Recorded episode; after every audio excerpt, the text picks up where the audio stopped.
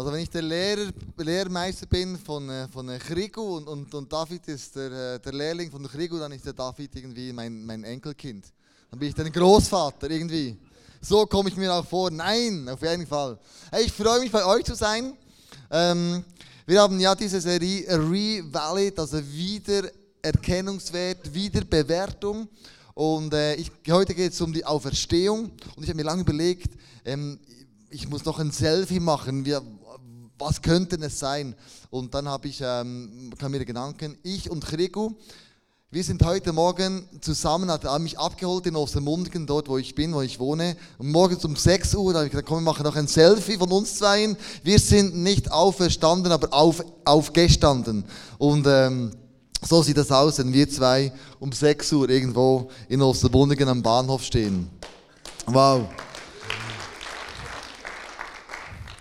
Ich möchte euch von ganzem Herzen Danke sagen, dir Sarah, dir David, für eine wunderbare Kirche, die ihr habt. Ihr habt da wirklich äh, alles hier eingelegt. Ihr habt ähm, immer seit dem Puls der Zeit. Ihr versucht neue Dinge auszuprobieren in der Kirche, in diesem wunderbaren Kino hier. Ich, ich kannte ISF singen noch in einem ganz alten Gebäude. Da ging so eine Treppe hoch, das war ganz nieder. Äh, diese, also das war ein ganz kleiner Saal. Da hatte ich zum ersten Mal gepreacht, vor, vor Jahren schon. Und heute ist das eine Kirche mit vielen Menschen. Wow, da möchte ich euch nur gratulieren. Ihr seid wunderbare Leiter. Ihr macht das genial. Und geben wieder einen riesen Applaus. Wow. Cool. Es geht um die Auferstehung, weil wir feiern heute den ersten Advent. Und ähm, wenn wir die, die Auferstehung nicht verstehen, verstanden haben, macht Weihnachten keinen Sinn für uns. Also Weihnachten und der Advent, das gehört, äh, Weihnachten und die Auferstehung, das gehört zusammen. Und das ist das wie, wie ähm, ganz wichtig, damit man beides richtig versteht. Und die Auferstehung, ob die wirklich so in ist, in Singen und die Leute wissen, um was es geht, sehen wir gleich in einem Videoclip.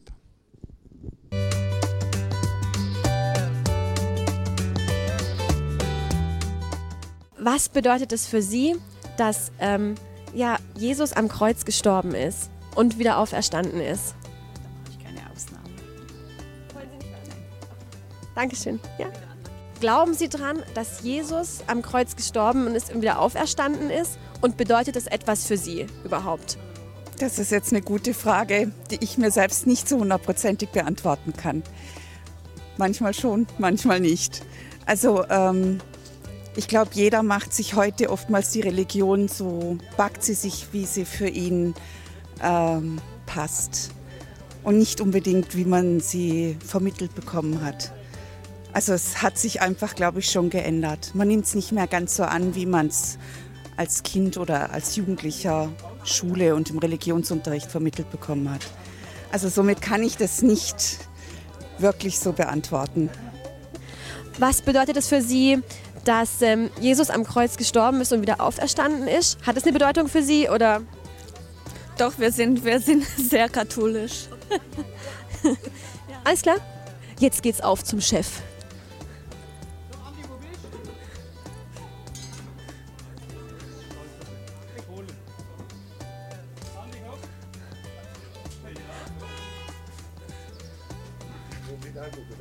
Wer will die Frage beantworten?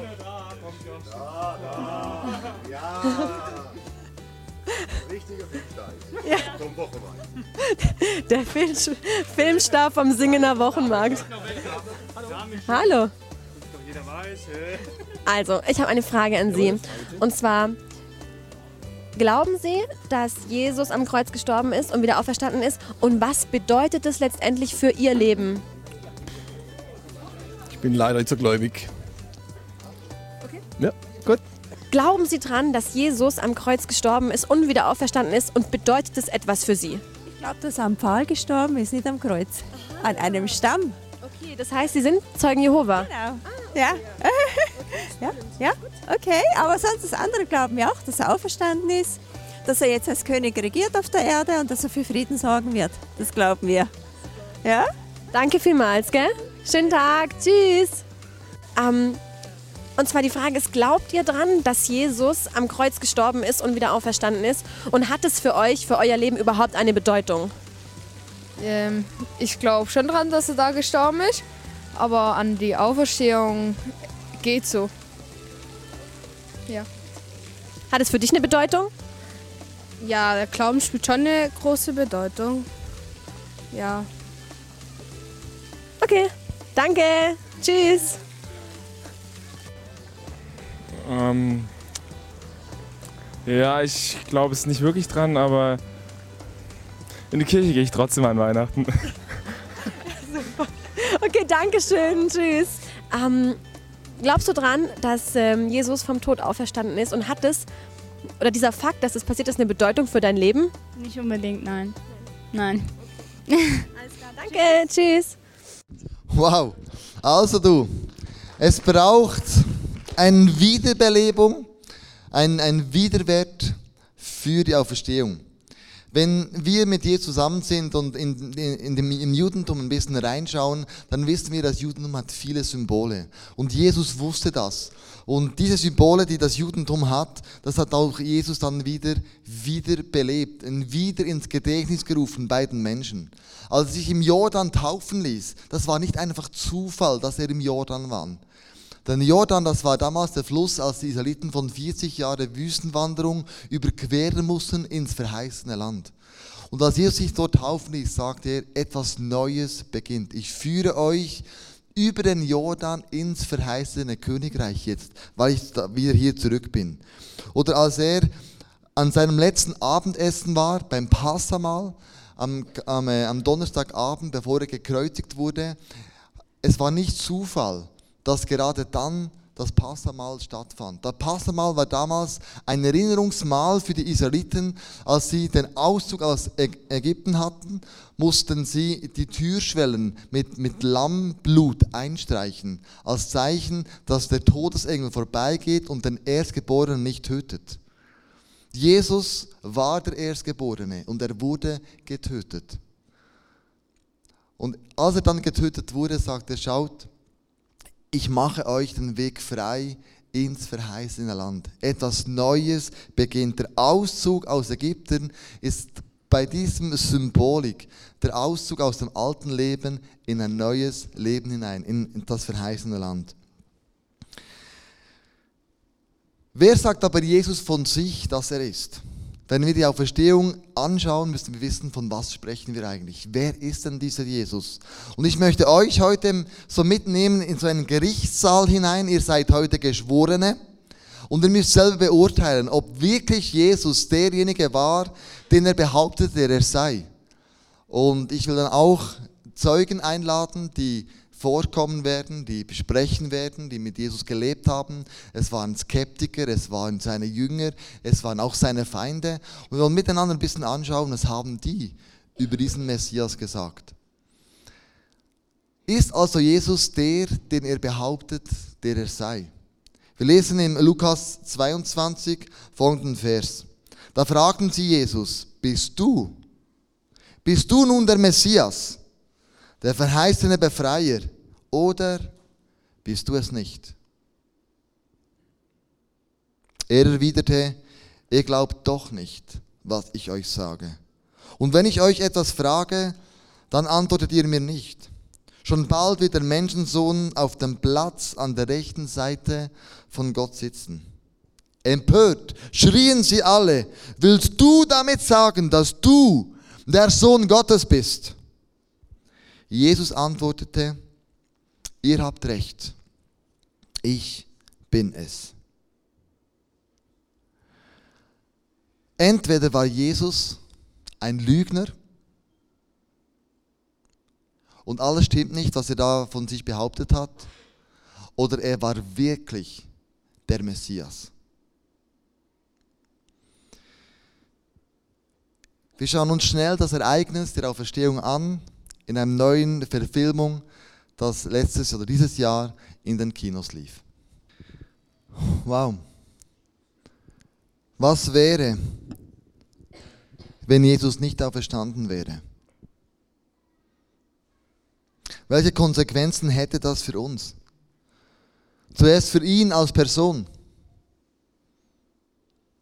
Wenn er nicht auferstanden wäre, dann wäre er, wie gesagt, ein Lügner gewesen. Weil er hat ein paar Mal erzählt, dass er am dritten Tag auferstehen wird. Und wenn er nicht wäre, dann wäre er nicht Gottes Sohn gewesen. Weil nur er kann das wissen, zu welcher Zeit er auferstanden äh, sein wird. Jesus war auch eine Art Prophet und seine Aussagen haben das beglaubigt, was er immer vorausgesagt hat. Was hat er das ausgemacht für sein Werk? Wir sind seine Gemeinde heute. Wir sind seine Braut. Wenn er nicht auferstanden wäre, dann würden wir heute für nichts zusammenkommen. Wir wären nicht seine Familie. Sondern wir würden an ein Gespenst glauben, an ein, ein, ein etwas, das sich nicht vollzogen hätte. Und wir, wir kämen hier zusammen und ähm, hätten keinen hohen Priester, keinen Fürsprecher, keinen Beistand. Ja, wir hätten kein Haupt der Gemeinde. Sein Stellvertreter, der Heilige Geist, der wäre nicht da. Er wäre nicht ausgegossen worden in die neue Gemeinde.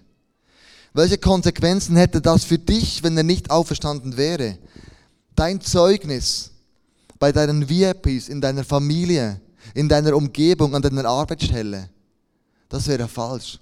Auch du wärst gebrandmarkt als ein Lügner oder als eine Lügnerin.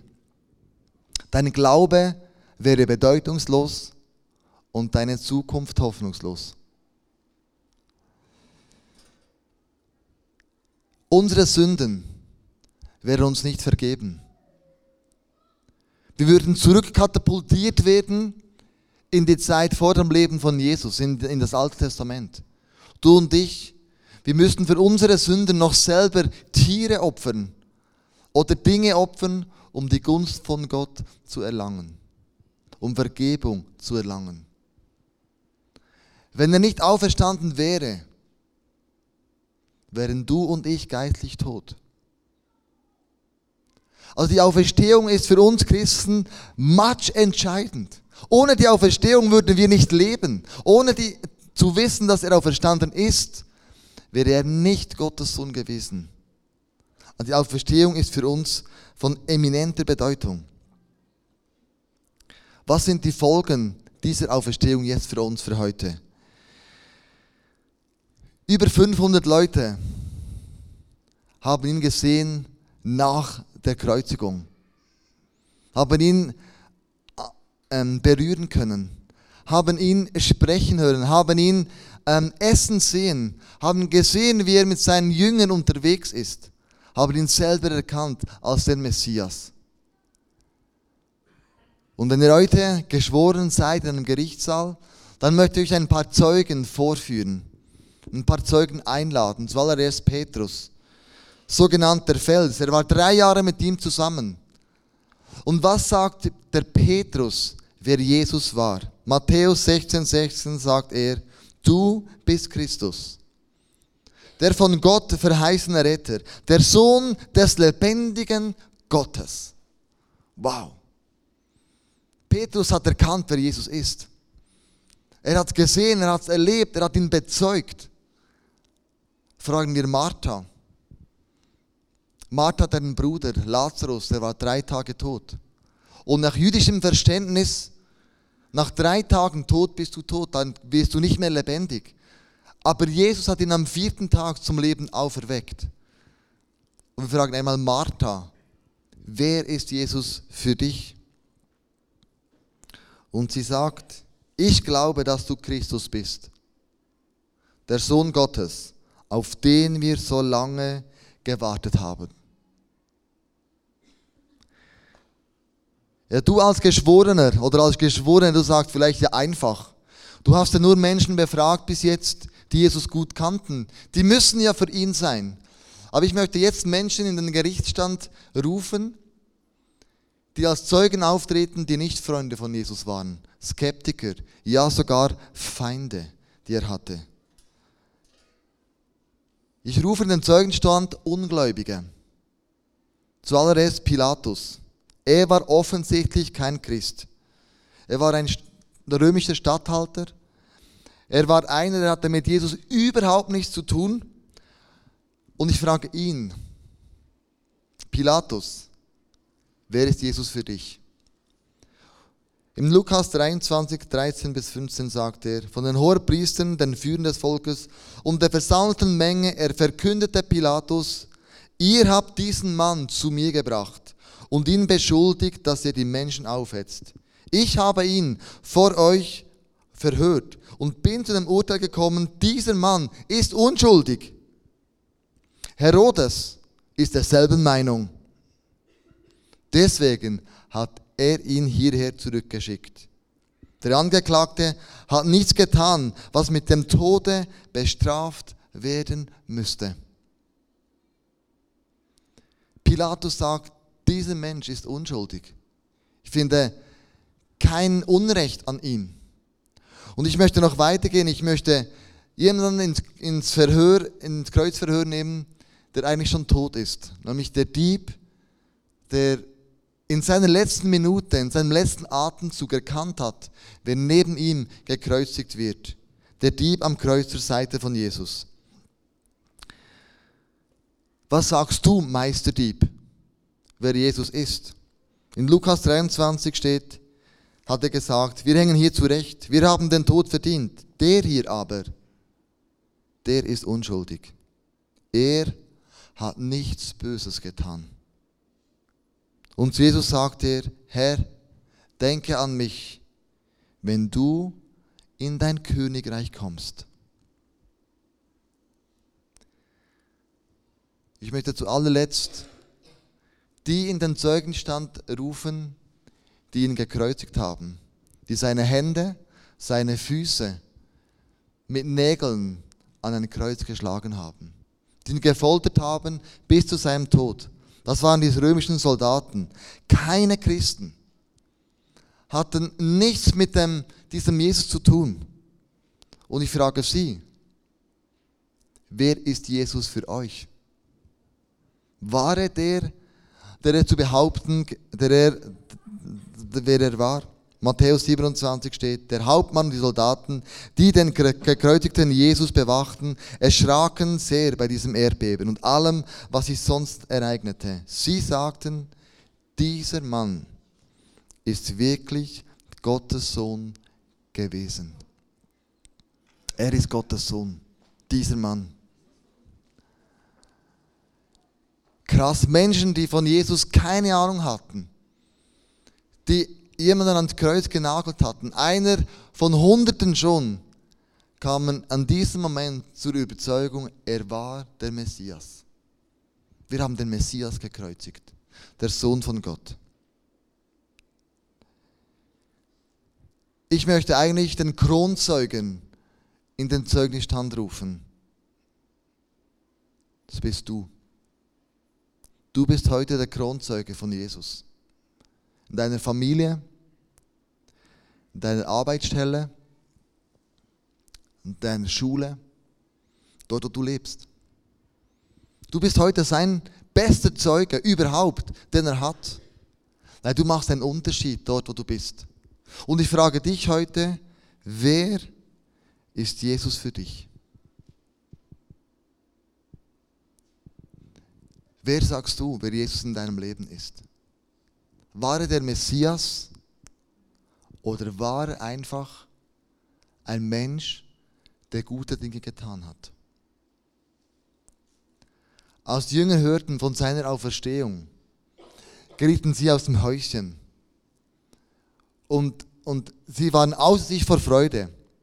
Und das wollen wir im nächsten Clip zusammen anschauen. Wenn du daran glaubst, dass Jesus auferstanden ist, dann hat dein Leben hier in dieser Welt eine andere Bedeutung. Weil du bist als sein Grundzeuge.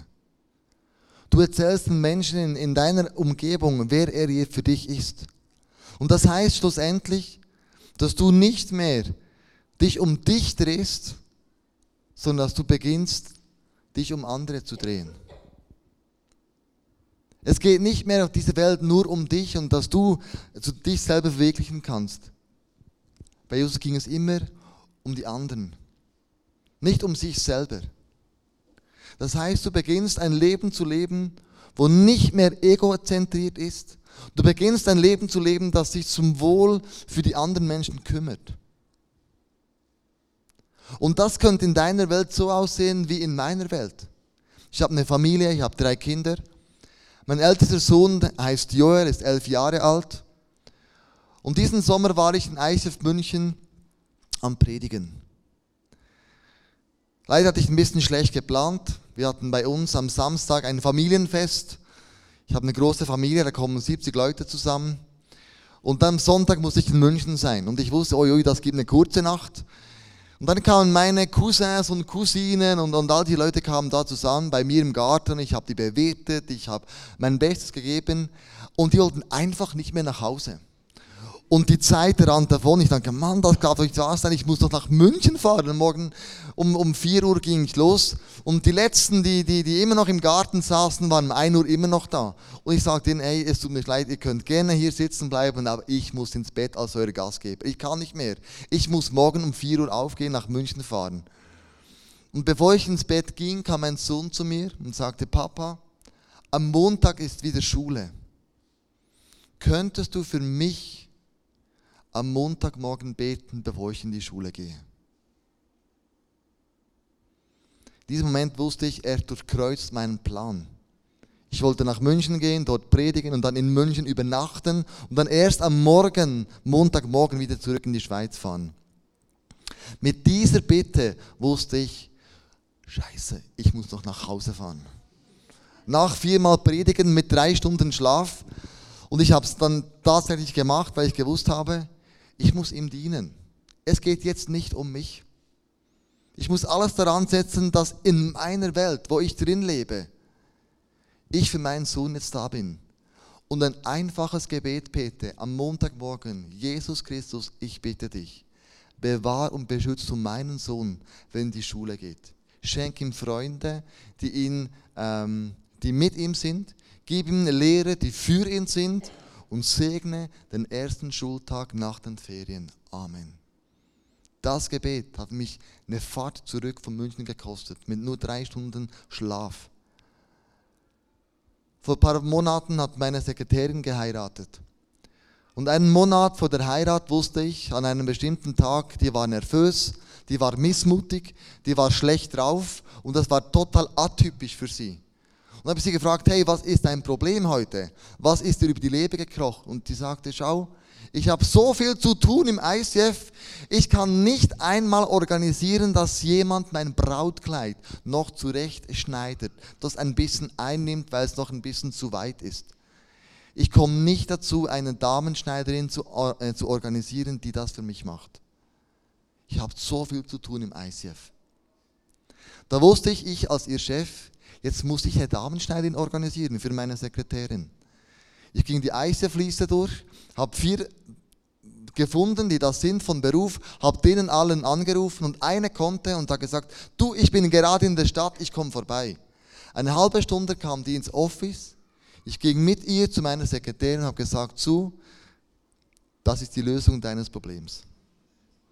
Sie ist Damenschneiderin. Sie wird hier gerade dich jetzt beraten, einen Termin abmachen und dann dir helfen, dein Kleid so einzunehmen, so zu, ähm, wie sagt man den, einzunähen oder wie man immer sagt, äh, damit das dann schön passt. Und ich dachte mir, Mann, ich leite eine Kirche, wir haben über 24 Angestellte, muss ich eine Damenschneiderin organisieren? Das ist meine Welt in dem Moment, wo ich drin stecke, wo ich sage, ich helfe ihnen ich bin ihr Diener. Ich bin nicht immer nur der König. Ich bin auch ihr Diener.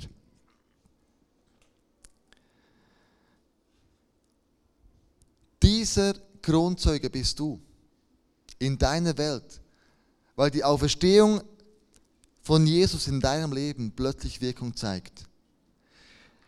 2. Korinther 13, 8, 3,18 lesen wir, von uns allen wurde der Schleier weggenommen, so dass wir die Herrlichkeit des Herrn wie in einem Spiegel sehen können. Und der Geist des Herrn wirkt in uns, so dass wir ihm immer ähnlicher werden und immer stärker seine Herrlichkeit widerspiegeln. Hier in Deutschland gibt es eine Stadt in Münster und in dieser Stadt ist während dem Zweiten Weltkrieg wurde die zerbombt. Man hat in dieser Stadt auch die katholische Kirche zerbombt. Und als die Aufräumarbeiten vor sich gingen, hat der Mann den Jesus gefunden. Der hängt ja so einem großen Kreuz in der katholischen Kirche. Aber als man ihn gefunden hat, hatte er keine Füße mehr und die Arme wurden ihm abgetrennt. Es war eine Holzfigur, eine große Holzfigur. Bei diesen Aufräumarbeiten haben sich Christen überlegt, was machen wir mit diesem zerstückelten Jesus jetzt? Schmeißen wir den einfach weg oder und dann nageln wir einen neuen ans Kreuz, einen ganzen, oder was machen wir mit dem? Die haben zusammengefunden und haben gebetet und gesagt, Gott, was sollen wir mit diesem Jesus machen? Wenn du heute in diese Stadt nach Münster gehst, siehst du ihn, diesen Jesus. Er ist immer noch an dem Kreuz, am gleichen Kreuz. Er hängt immer noch dort, ohne Arme und ohne Beine. Aber über dem Kreuz haben sie eine Schrift angebracht, was Gott ihnen im Gebet gesagt hat. Nämlich, ab heute seid ihr meine Arme und Beine. Ich glaube, das sagt Jesus zu dir auch heute. Wenn du an mich glaubst, an meine Auferstehung glaubst, dann bist du meine Arme und meine Beine. Du machst einen Unterschied. Weil Auferstehung in deinem Leben auch Wirklichkeit geworden ist. Weil du an den glaubst, der für dich gestorben ist und wieder auferstanden ist und heute zu Rechten von Gott sitzt. Liebe Freunde, Auferstehung ist, ist entscheidend in unserem Leben. Und Weihnachten hat mit der Auferstehung extrem viel zu tun. Wäre Jesus nicht auferstanden, dann würde für dich und mich Weihnachten keinen Sinn machen. Jesus sagt ganz am Schluss in Johannes 11, Vers 25, ich bin die Auferstehung und ich bin das Leben. Wer an mich glaubt, der wird leben selbst, wenn er stirbt.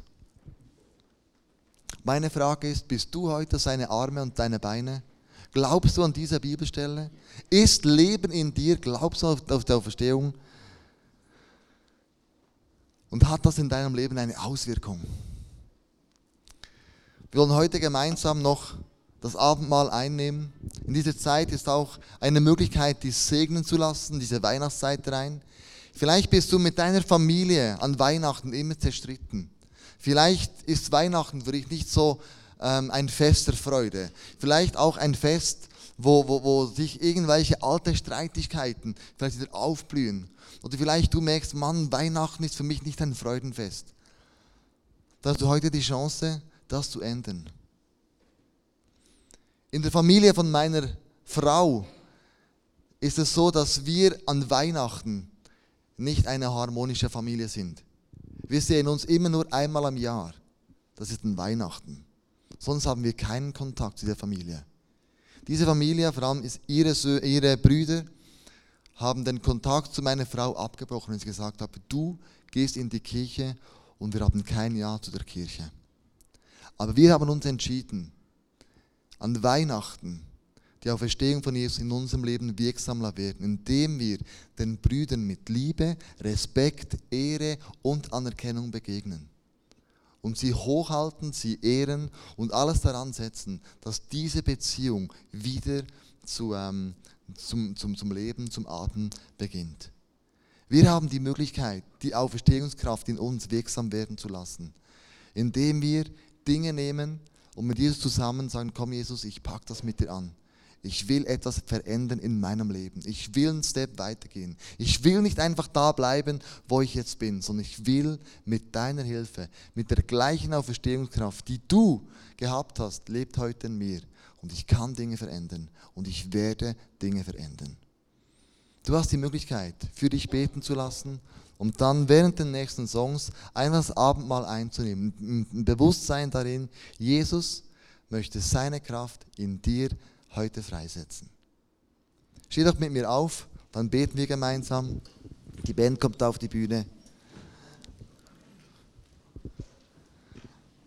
Jesus, ich danke dir von ganzem Herzen, dass du auferstanden bist.